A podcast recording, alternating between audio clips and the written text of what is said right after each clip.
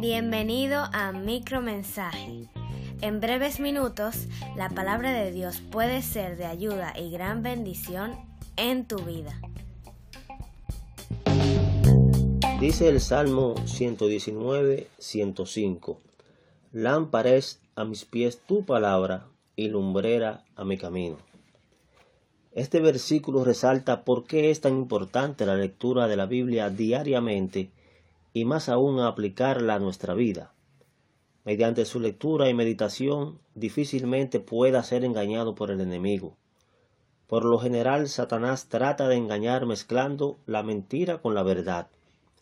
Eso lo vimos en su conversación con Eva en Génesis capítulo 3 y en su intento de hacer lo mismo con nuestro Señor Jesucristo en Mateo capítulo 4, cuando le citó el Salmo 91.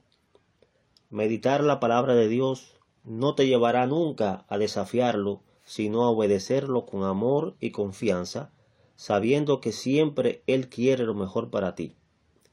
Comienza hoy a meditar la palabra de Dios y te llevará por buen camino. Dios te bendiga.